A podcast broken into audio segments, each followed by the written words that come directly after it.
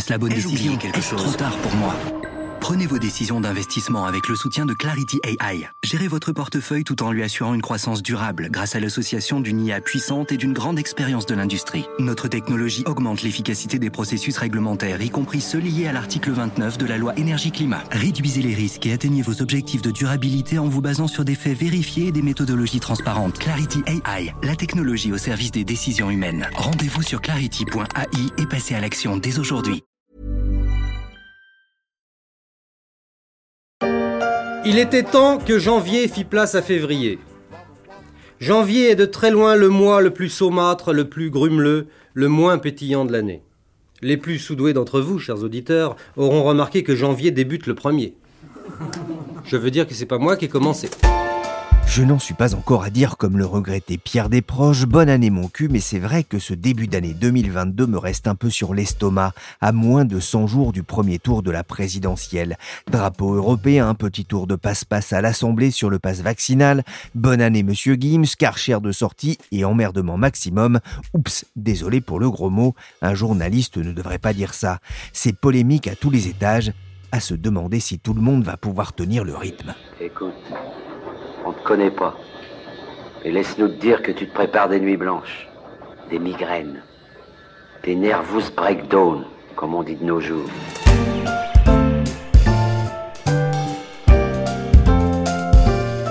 Je suis Pierrick Fay, vous écoutez La Story, le podcast d'actualité des échos. La rédaction se mobilise tous les jours pour vous faire vivre l'actualité et aujourd'hui, on va observer l'état de forme des candidats à l'Élysée quelques mois avant un premier tour décisif. Notre estimation du résultat du premier tour de l'élection présidentielle. Encore un peu de patience avant le 10 avril, au soir, pour connaître ceux qui seront en finale des élections présidentielles 2022. Une chose est sûre, il va y avoir du suspense, alors que l'on connaît quasiment le nom de tous les candidats, mais au bout, il n'en restera que deux. Vois comme on n'est rien,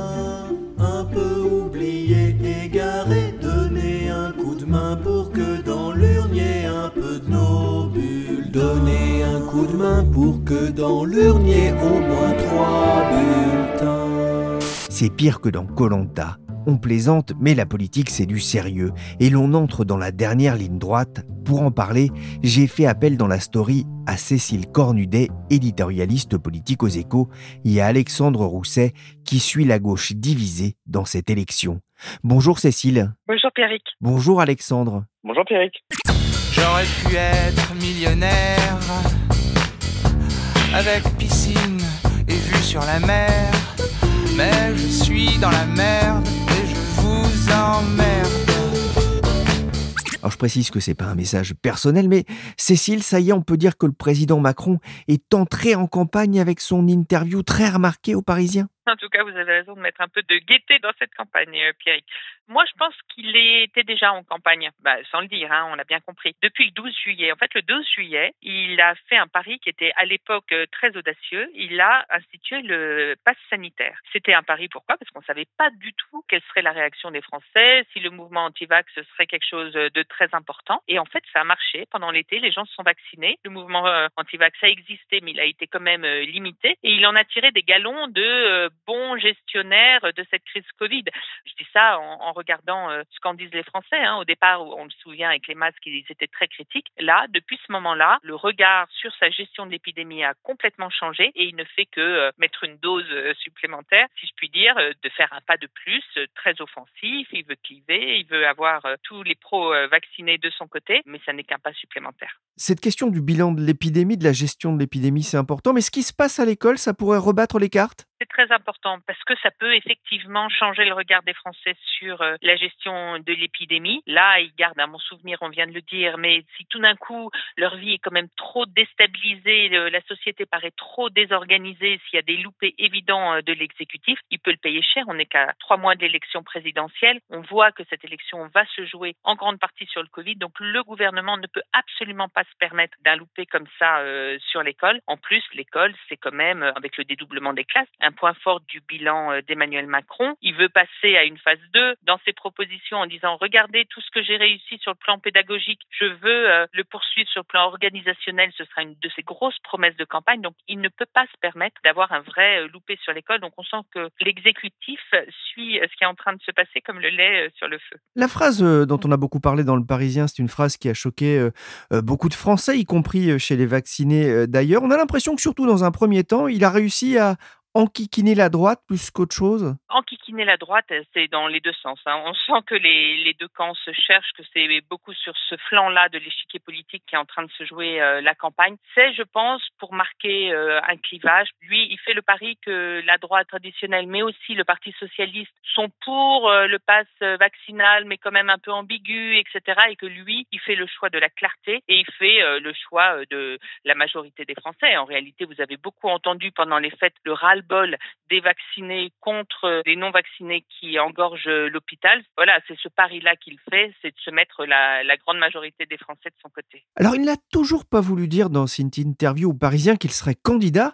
Pourquoi attendre aussi longtemps? Parce que d'abord il y a le Covid, parce que ça pourrait être un peu bizarre d'avoir un président euh, en campagne, un candidat en campagne, alors qu'il y a encore des décisions à prendre, on le voit bien sur l'école, puisque vous venez de parler de l'école, parce qu'il a un, un, intérêt. Tous ses prédécesseurs, tous les candidats qui ont voulu se représenter, les présidents qui ont voulu se représenter, sont rentrés tard en campagne, parce que ça permet de jouer sur le double statut. Vous avez une parole euh, automatique quand vous êtes président, vous pouvez faire des annonces, on l'a vu sur le pouvoir d'achat aussi, vous pouvez parler de façon régulière et vous pouvez pouvez parler sans que l'on vous voit comme candidat. Quand on sait combien les Français sont en colère contre euh, la politique, là, c'est autre chose, le statut euh, d'un président. Donc, il s'en sert le plus longtemps possible. Après, il y a très souvent un moment où quand euh, le président rentre en campagne, quand il devient candidat, ce regard justement sur lui change et il perd des points. Et donc, il y a toute cette stratégie d'Emmanuel Macron pour essayer d'installer une sorte d'évidence qu'il sera candidat pour éviter d'avoir cet amortissement au moment où il le sera vraiment. C'est pour ça que euh, là, sur la sécurité, par exemple, il vient d'annoncer un projet de loi qui va être euh, présenté en Conseil des ministres en mars. Il sera jamais voté à l'Assemblée avant la fin du quinquennat, mais il veut installer l'idée qu'il y ait un continuum pour euh, essayer que le choc de son entrée en candidature soit le moins douloureux possible. Polémique sur le drapeau, promesse d'emmerde pour les non-vaccinés, retour du nettoyeur haute pression contre les caïds, la campagne prend une tournure assez agressive, on se croirait dans scène de ménage sur M6, ça montre un manque de sérénité face à un scrutin toujours aussi incertain oui, parce qu'on sent bien que les, les Français sont pas dedans encore. C'est ce que disent les sondages. Les Français sont dans le Covid. Donc, on a l'impression que pour exister, tout le monde essaye de parler très très fort pour espérer que ça franchisse tous les murs du son pour atteindre enfin euh, les oreilles des Français. Depuis deux ans, depuis la crise Covid, il y a beaucoup de gens qui ont complètement décroché de l'actualité, de l'information. Ils trouvent que c'est beaucoup trop anxiogène. Donc, ces gens-là, il faut capter euh, leur oreille. Et puis, parce que justement, pas la majorité des Français sont dans cette campagne, on sent que tout peut encore se passer, que c'est encore très ouvert, même si on a l'impression qu'Emmanuel Macron est très haut depuis au moins six mois. Il y a une, euh, fébrilité parce que on l'a vu sur d'autres candidats, ça peut s'effondrer très vite et puis remonter. Enfin, les gens sont très changeants, ils cherchent en fait, ils cherchent un candidat. Donc là, c'est celui qui parlera le plus fort, c'est un peu désespérant. Par rapport à notre dernière émission sur la, présidentielle, le tableau a un peu évolué. Il y a eu la déclaration de candidature d'Éric Zemmour à l'extrême droite et la victoire à la primaire LR de, de Valérie Pécresse.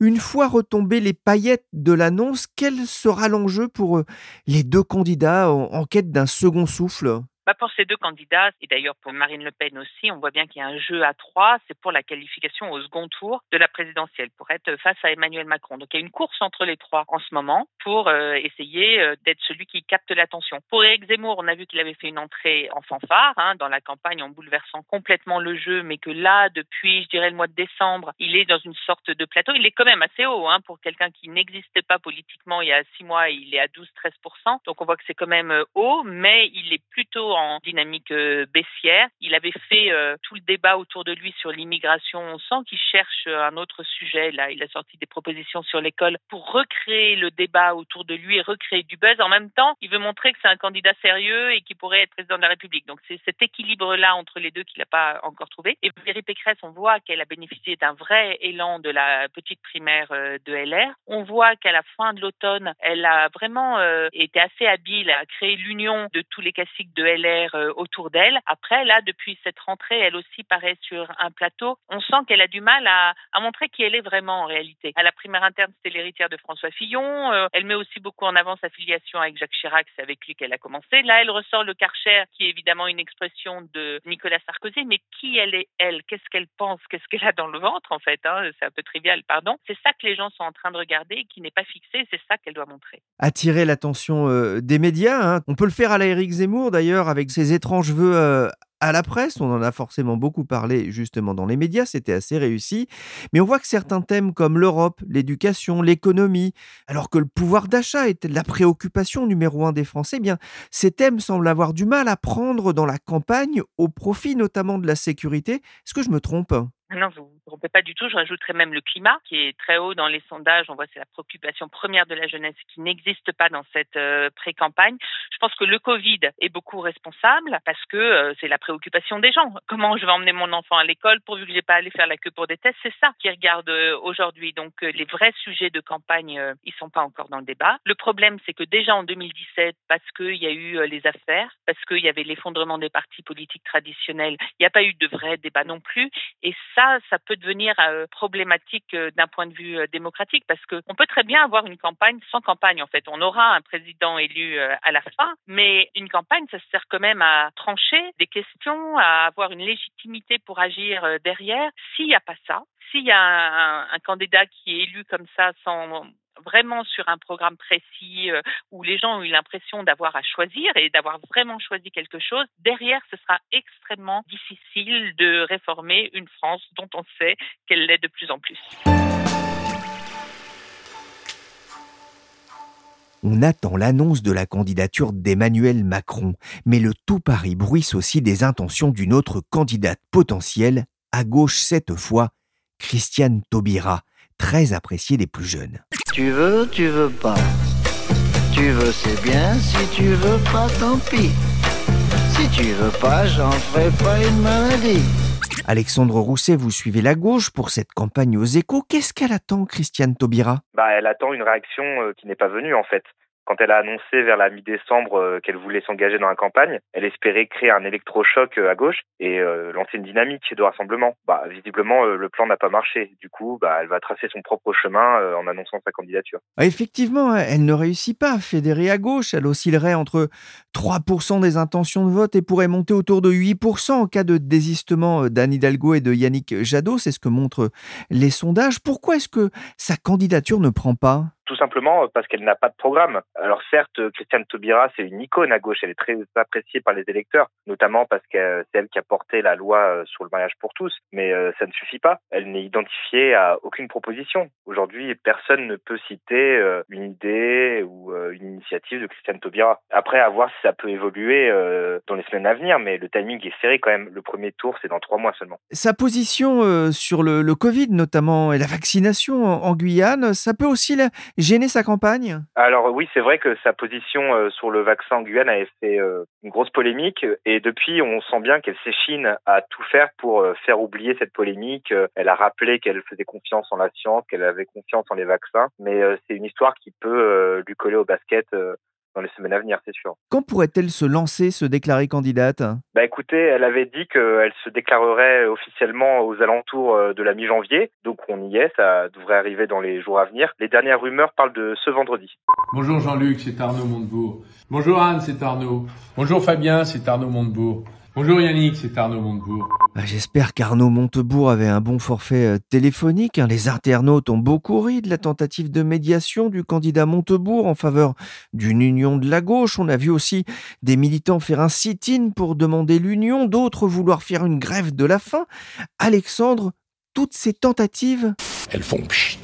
Oui, en fait, euh, même si euh, Anne Hidalgo s'est montrée favorable à une primaire, c'est le refus de Yannick Jadot qui bloque toute initiative. Et d'ailleurs, euh, on peut le comprendre, il a déjà dû batailler pour emporter la primaire des écologistes. Et en plus, il avait déjà tenté, euh, vers avril 2021, de réunir toutes les forces de gauche pour préparer un programme commun. Et à l'époque, tout le monde l'avait recalé. Donc forcément, ça l'agace un peu de passer pour le méchant aujourd'hui. À moins de 100 jours du premier tour, la gauche semble quasiment éliminée, hormis peut-être Jean-Luc Mélenchon qui pourrait causer la surprise, peut-être qu'en en 2017. Ça veut dire que sans union, c'est peine perdue? Ah oui, c'est quasiment mission impossible. Et les candidats le savent bien d'ailleurs. Seul Jean-Luc Mélenchon a l'air d'y croire un peu. Alors certes, c'est le mieux placé dans les sondages, mais euh, il est déjà moins haut qu'à la même époque euh, lors de la dernière présidentielle. Et le vrai drame, surtout, c'est que les électeurs de gauche, bah, ils n'y croient plus. D'ailleurs, Jean-Luc Mélenchon euh, dit que l'objectif pour lui, pour les derniers mois de campagne, ce sera de convaincre les abstentionnistes, ceux qui se disent bon bah à quoi bon aller voter puisque le- la gauche n'a aucune chance. On va faire un exercice périlleux. Qui à gauche pourrait jeter l'éponge?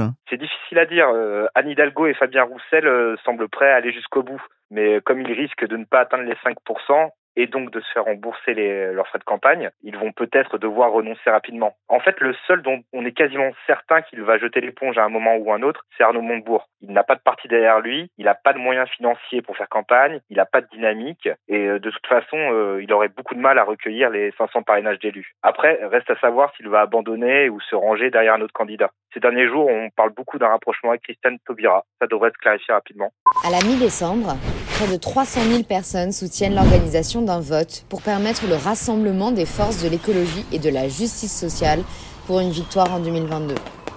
C'est un peu le dernier espoir d'une partie des électeurs de gauche qui observent les divisions, la multiplication des candidats. hein. Selon le baromètre Opinionway et Partners pour les échos et radio classiques, aucun candidat de gauche ne dépasse actuellement les 10%. L'insoumis Jean-Luc Mélenchon reste le mieux placé à 9% des intentions de vote, suivi par Yannick Jadot 7% et Anne Hidalgo 4%.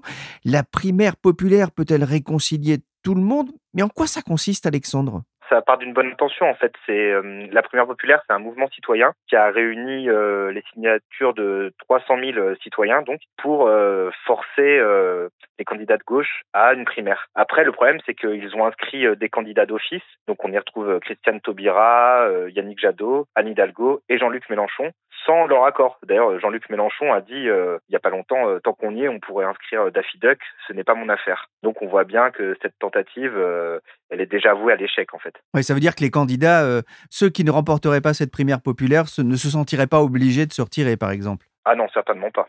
Maintenant, jouons avec notre candidat. Qui était le père de notre beau pays Ah, ça, ça, ça, c'est très très simple. Je, je, je, je, je, je, ouais, ouais, ouais. Eh, Je suis désolé, c'est trop tard.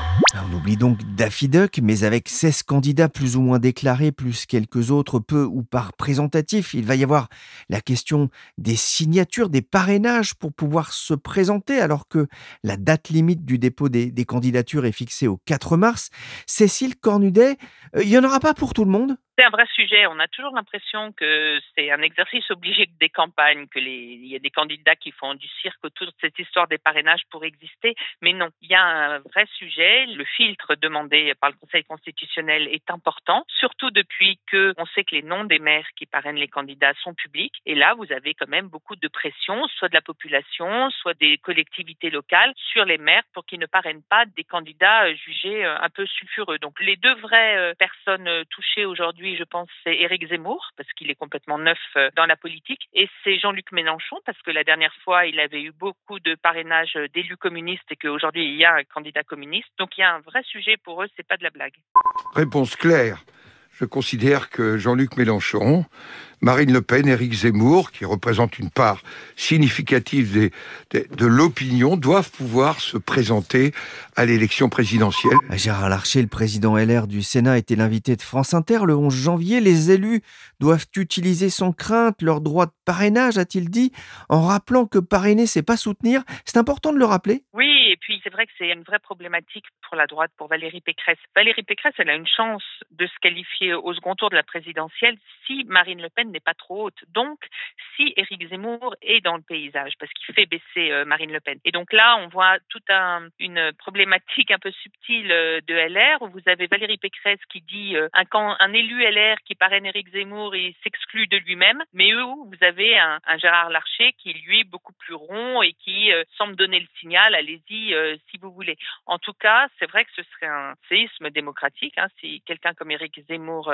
ne l'a pas, parce que comme on voit combien il pèse dans la population, c'est vrai que ça fera une secousse. Et puis politiquement, ce serait absolument dramatique pour Valérie Pécresse, parce que je pense que ce serait ses dernières chances. Donc, je pense qu'ils sont en train d'installer à droite l'idée que bah, c'est pas si grave, ce serait même bien si des maires LR parrainaient discrètement Éric Zemmour. Un dernier mot, Cécile, quelle lecture on peut avoir des, des sondages à moins de 100 jours maintenant du premier tour? Je pense qu'il ne faut pas les lire ou le moins possible, même si c'est très tentant et même si beaucoup de euh, candidats se positionnent euh, par rapport à eux. Faut pas les lire parce que on est quand même à 100 jours, c'est encore un peu loin, parce que les Français sont pas dedans. Et notamment, il peut y avoir un biais parce que les Français qui regardent pas ce qui se passe aujourd'hui sont plutôt les, catégories sociales inférieures, euh, les gens qui sont noyés dans leur quotidien. Et qu'est-ce qui se passe quand, en général, on juge que c'est vers mi-février, donc deux mois avant le scrutin, qui commence à s'y intéresser Qu'est-ce qui se passe quand soudain vous avez 50% des gens qui viennent euh, donner des avis. Euh, enfin, tout est encore très ouvert et je pense que on en reparlera vers euh, la mi-février. Mais d'ici là, il faut être très très prudent sur les sondages. Merci Cécile Cornudet, éditorialiste aux échos, et Alexandre Rousset, journaliste au Service France. Ils vous feront vivre avec tout le service politique la campagne électorale sur leséchos.fr. Cette émission a été réalisée par Willy Gann, chargé de production et d'édition Michel Varnet. Vous pouvez retrouver la story, le podcast des échos sur toutes les applications de téléchargement et de streaming de podcasts. N'hésitez pas à vous abonner pour ne manquer aucun épisode.